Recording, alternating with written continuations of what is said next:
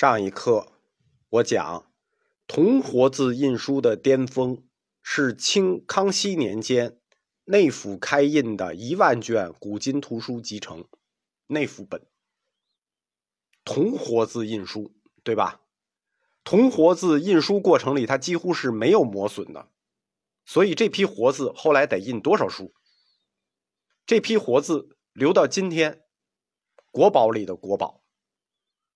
非常可惜，古今图书集成印完之后，这批铜活字再也没有用过，没有印过书就消失了，也没有留到今天。但它不是凭空消失的啊，它是合理消失的。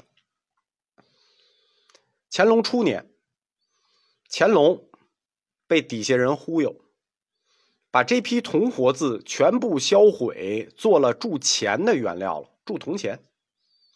费劲巴拉的做了一大批精美的铜活字，二十多万个，就印了一部书，就全部重新入熔炉，当做铸钱原料使了。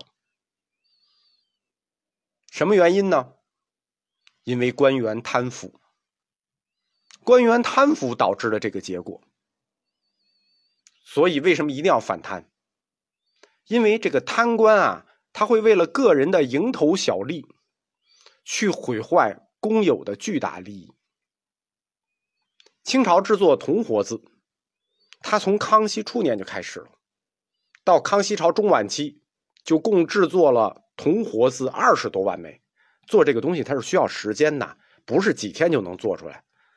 古今图书集成这套书，用铜活字排版印刷完成以后，那这一批二十多万个铜活字。就藏在了武英殿的铜字库。武英殿里专门有一个库，叫铜字库。看管这铜字库呢，设主管一人，副手二人。这个库是铜字库，铜在古代是经济材料，用现在讲话，这相当于金库，跟里头放着金子没什么区别。俩人一守守几十年，皇上也没动静在用，对吧？雍正朝他事儿太多，他顾不上。所以，看这个铜字库的主管，他就打起主意来了。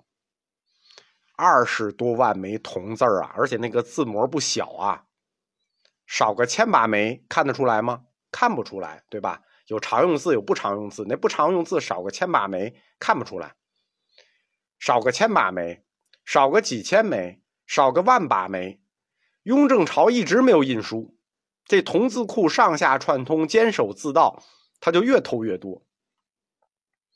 乾隆初年，新皇伊始，乾隆嘛，花钱的地方多，又爱花钱。有一段时间，在北京市面上非常缺铜钱，哎，就抓住这个机会，这一系列的主管上下其手忽悠皇上。既然缺钱，我们现在也不印书，咱们把这铜销毁了铸钱，解一下燃眉之急。乾隆皇帝年轻啊，刚登基，事儿又多。一时糊涂，他就同意这事儿了。那这些铜字库的钱，只要铜字库的这个铜字，只要一铸钱，是不是那贪腐的漏洞就永远没人能追了？就好像现在只要一查粮库，粮库就发生火灾；一查粮库，粮库就发生火灾。这不是今天查粮库发生火灾啊！历史上只要查粮库，粮库就有火灾。这都叫传统异能，贪官的传统异能。等乾隆皇帝想过想过来了，就明白过味儿来了，已经晚了。但这个时候，你再去倒查贪官、抄家、杀几个人没用了。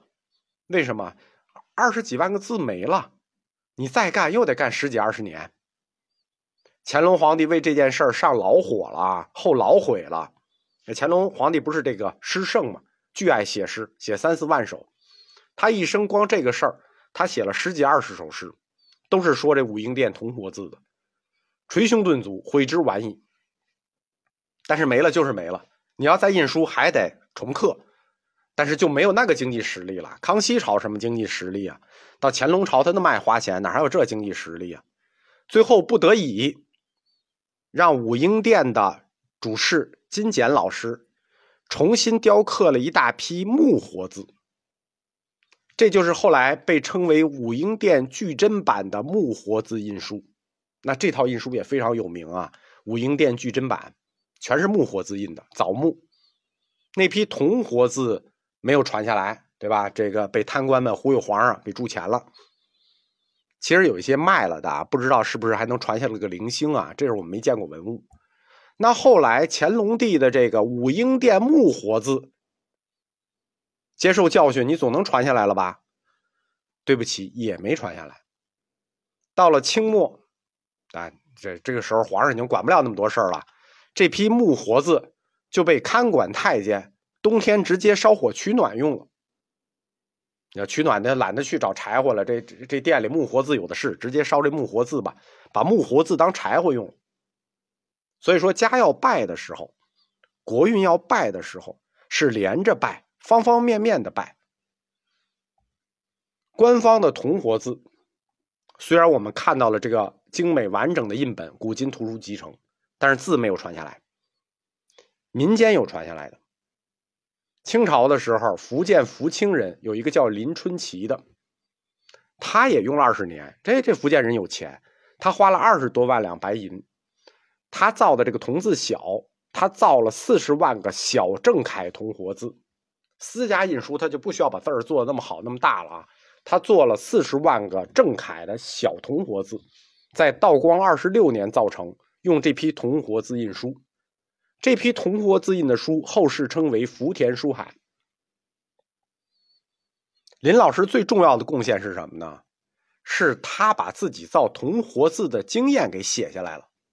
这就跟前面王真造木活字写的书一样，这个沈括为毕生老师写的书一样，林老师自己写了一个铜版序，把自己这几十年造铜活字经验写的很细。这本书是继沈括的泥活字工艺、元王真和清金简的木活字工艺，就是那个清朝那个巨珍版的金简，他造木活字，他也写了本书。之后记录铜活字印刷术最珍贵的历史文物。明清两代，这个铜活字还是很少见啊，这个只有那个别，主要印书用的是木活字，尤其是几大印刷中心。比如说江南的苏州啊、杭州啊、南京啊，这三个这是这印刷中心；福州啊、四川啊，这都是历史上著名的印刷中心。这几个著名的出版集散地，大量的使用的都是木活字印书。我们讲，只有苏锡常那些有钱人啊，他们做过铜活字印书。至今传世的善本木活字的还有一百多种，而且在明朝啊，木活字。它效率高啊，效率高到什么地步呢？它不光印书，它开始印报纸了，印周报、印月报。